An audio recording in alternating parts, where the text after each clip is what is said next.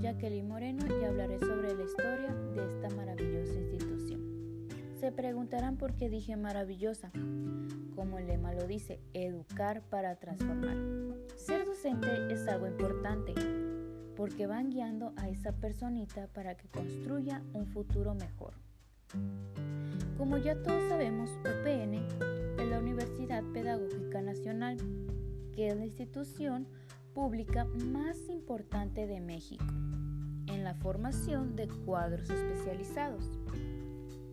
Fue creada el 25 de agosto de 1978 por decreto presidencial. Cuando llegó el mes de noviembre de ese mismo año, ofreció licenciaturas en la modalidad del sistema educativo a distancia. En el año 2000 se logró la transferencia del programa de especializaciones en estrategias de enseñanza, de la historia y después del lenguaje y literatura.